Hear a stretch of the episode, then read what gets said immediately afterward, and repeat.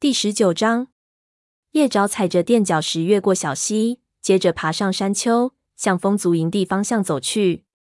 火星原本想安排一位武士护送他去，但叶爪认为自己独自前往就可以。他本想叫立伟陪他去，但去找这位朋友时，却发现他正和绝毛卿卿我我。于是叶爪决定还是不打扰他们俩了。风吹草动，一股浓烈的兔子气息迎面扑来。荒野似水面般荡起涟漪，而叶爪的毛发也紧紧贴着身子。从月亮池回来以后，虽然只睡了一小会儿，但他即将传达的消息却像星光闪耀的溪流一样，源源不断地为他供给能量。当闻到一股猫的气味时，他知道自己已经快到风族营地了。就在这时，一只巡逻队从金雀花丛后现出身形，原来是泥掌、王角和他的学徒右爪。叶爪不由得紧张起来。这段时间，所有族群都对自己边界异常警惕。他只希望风族猫能给他一个说明来由的机会，而不是不由分说就把他赶走。你在这儿干什么？泥掌咆哮道：“这里可是我们的领地。我有个消息要告诉青面。”泥掌迟疑了一下，然后猛地扭头说道：“跟我来吧。”他领着叶爪越过高岗，走进了洼地。一根须正坐在靠近营地中心的灌木丛下，与灰脚一起分食着一只血肉模糊的兔子。叶爪环顾四周，寻找鸦羽的身影，因为他从星族带回的重要消息，除了跟青面有关，也跟鸦羽相关。一根须，有客到访，泥掌通报道。风族族长站了起来，忙用舌头清理干净自己的嘴巴。叶爪，你来这里有何贵干呢？我有事要告诉青面，他说道。一根须竖起双耳，猜到：“是星族的消息吗？”叶爪点点头，但没多说什么，因为把这个消息告诉风族猫是青面的责任。这真是个天大的好消息！一根须的双眼闪耀着兴奋的光芒。右爪，快去把青面叫来！王角的学徒钻进山坡底下的一条通道里，那看起来似乎曾经是兔子洞。或是獾窝。很快，他再次出现了，身后跟着巫医。看着叶爪朝自己奔过来，青面轻轻一挥尾巴，把学徒打发走了。他示意叶爪坐到自己身边。到底是什么事？他问道。叶爪滔滔不绝地讲述了自己的经历，兴奋之情溢于言表。明晚就是月半之夜了，叶爪说道。炭毛已经前去通知蛾翅和小云了，这样我们就可以一起去月亮池了。青面轻身向前，鼻尖靠在叶爪耳间说道：“这是我听过的最好的消息，谢谢你前来告诉我。”他站起身，走向一根须和灰脚，其他猫也都纷纷靠拢过来，都猜测有什么重大事情要宣告。青面简短的向众猫讲述了叶爪的经历。明天晚上。所有的巫医都会在月亮池会面，他说道。而后天晚上，一根须，你和我一起去月亮池，这样你就能得到你的九条命和族长的圣名了。有那么一瞬间，叶爪仿佛看到一根须的眼神里闪出一丝恐惧。终于能够与星族对话，并得到武士祖灵们的认可，他应该如释重负才对。有什么理由踌躇不定呢？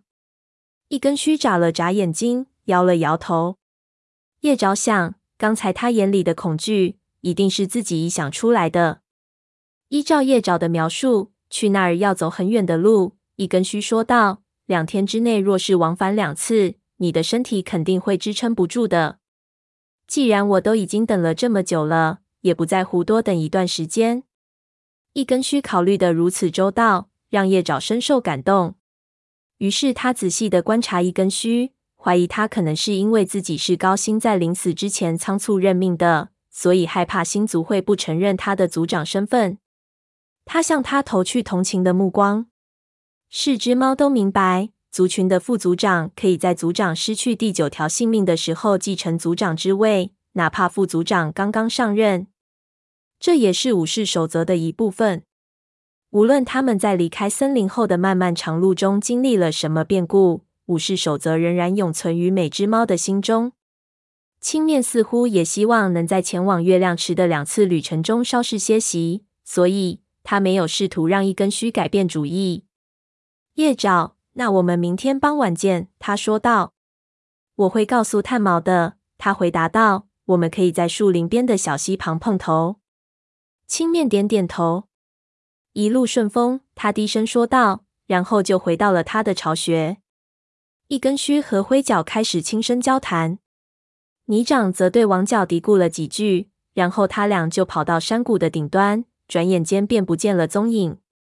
叶爪感觉到有谁轻拍了一下自己的肩膀，一转身，他惊讶地看到鸦羽正热切地凝视着自己。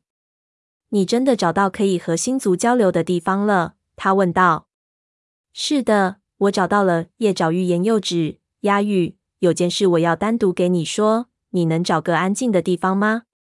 跟我来吧。鸭羽把叶爪带到山谷边缘，坐在一棵光秃秃的矮树下。他歪着脑袋，满怀期待地望着叶爪。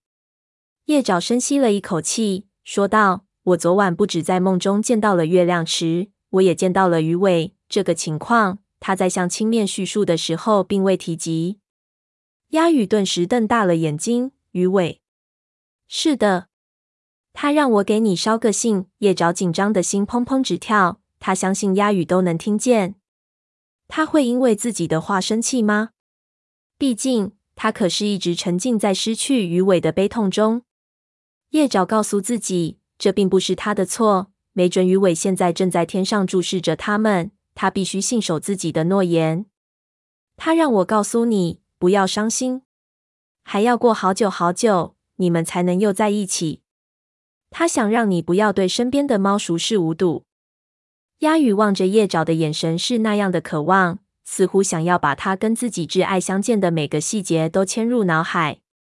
叶爪同情的眨了眨眼睛，他对鱼尾的感情如此强烈，怎么可能不再悲伤呢？最后，风族武士低头看着自己的脚爪。我无时无刻不在期望他并没有死去，他低声说道。难道鱼尾以为我会忘记他吗？他不是这个意思。叶爪辩解道：“再也遇不到像鱼尾那样的猫了。”鸦羽直摇头，眼里闪过一丝愤怒。我不在乎还要等多久才能再见到他。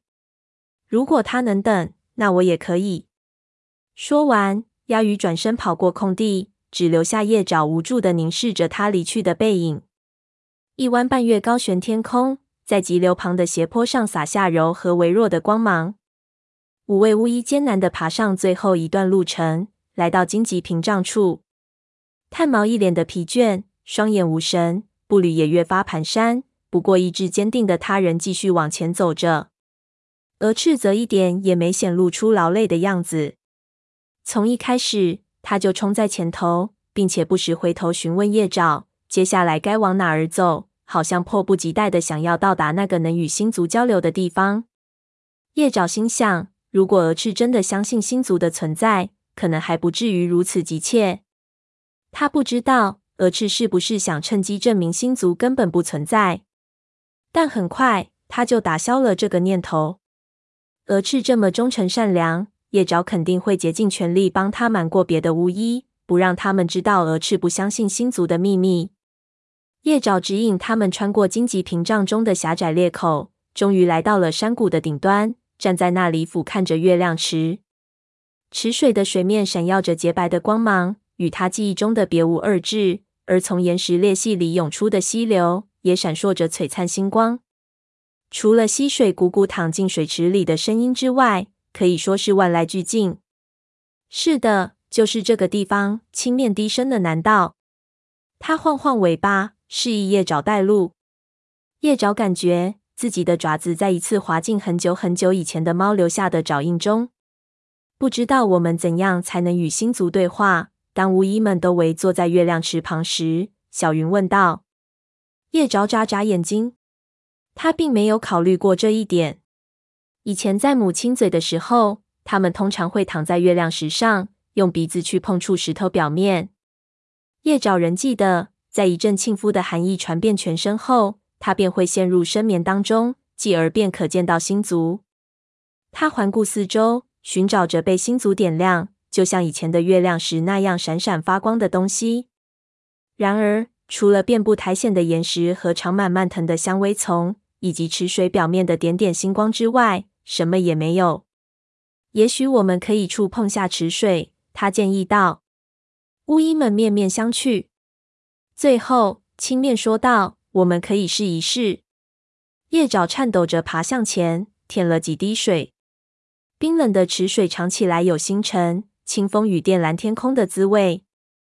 他闭上眼睛，任由那种气息在嘴里徘徊。一股寒意从他的耳朵传到尾巴间，同时他感到脚掌下踩着的石头消失了，自己仿佛漂浮在一片黑暗之中，周围一片死寂。他依稀听到有谁在说话，可是，一开始那声音太微弱了，所以听不清楚说的是什么。接着，风声和流水的哗哗声消失了，他意识到他们正在呼唤他的名字。“我在这里。”他低声说道。叶爪睁开双眼，面前是一望无际的水域，但却并非掩于山凹的月亮池，而是一个湖泊。风拂水面激起夹杂着泡沫的涟漪，水光潋滟，似乎洒满了夕阳余晖。岸边泛着层层深浅不一的红晕。叶爪抬起头，但见漆黑的夜空中缀满繁星。一低头，看到湖里溢满了鲜血。嘈杂的声音再次呼唤着他。这一次是如此响亮，他只字不落地听到了。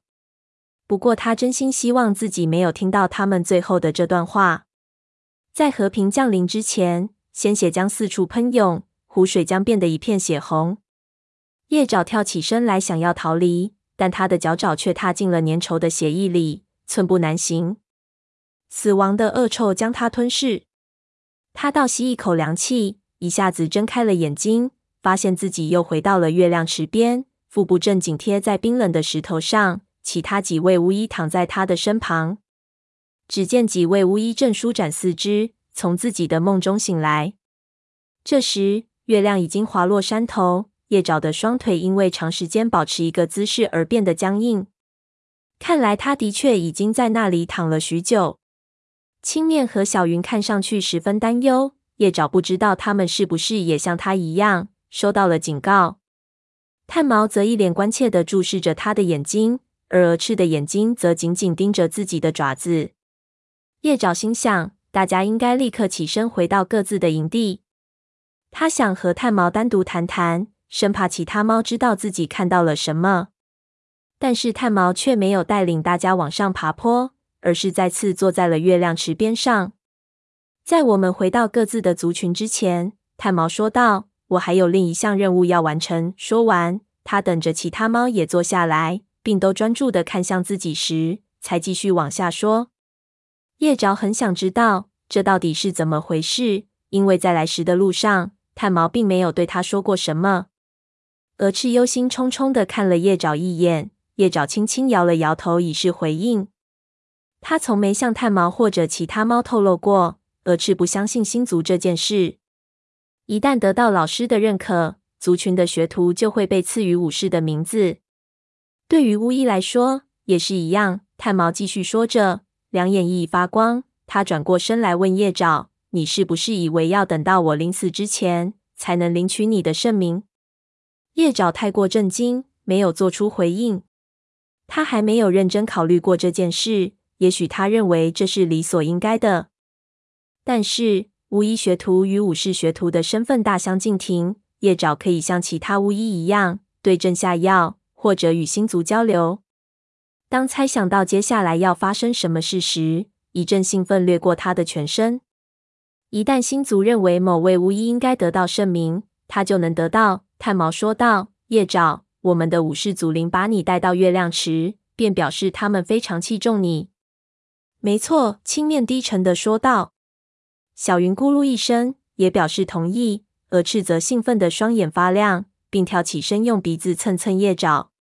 兴奋之余，叶爪意识到，幸亏蛾翅很早以前便已领受了圣名，否则星族怎么会接受一只并不相信他们的猫呢？请上前来！炭毛用尾巴召唤着夜爪。夜爪踉踉跄跄绕过月亮池时，都不知道该先迈哪只脚爪了。最后。他总算站到他的老师面前。炭毛将脑袋抬得高高的，凝视着银毛星带。我，炭毛，以雷族巫医的身份，请求我的武士祖灵保佑这位学徒。经过刻苦训练，他已经领悟了巫医的处事要领。在你们的指引之下，他将长久地为他的族群服务。这些话，叶爪早已熟稔于心，因为他曾在同族武士的命名仪式上多次听到过。他感到脚爪一阵刺痛，就像是被星光灼伤了毛皮一般。叶爪，你是否愿意坚守巫医准则，远离族群之间的争斗，对所有的猫一视同仁，尽心保护，甚至不惜牺牲生命？我愿意。那么，我以星族的力量赐予你巫医之名。叶爪，从这一刻起，你的名字是叶池。星族以你的勇气和信念为荣，因为你证实了此地就是我们的新家园。就像族群族长在武士仪式上所做的那样，炭毛将鼻子抵在叶池的头上。叶池的头上满是繁星，他弯下身去回舔着老师的肩膀。叶池，叶迟。蛾翅带头呼喊着，青面和小云跟着也呼喊起来。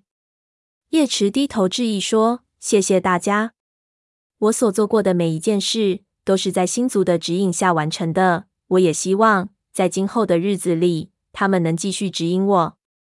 愿星族让你如愿以偿。”青面喃喃说道。其他猫也跟着祈祷，只有鹅翅没有作声。但是叶池从这只合族猫脸上所洋溢出的骄傲和欢喜中，看出它也跟其他猫一样为自己感到高兴。这一刻，鹅翅是否和它一样信仰星族，都变得无关紧要了。跟着其他猫离开山谷，顺着布满岩石的山坡向下走的时候，叶池感到自己精力充沛。对于身为巫医，他是如此的自豪，以至于相信，只要自己动一下念头。便能够飞回雷族的石头山谷。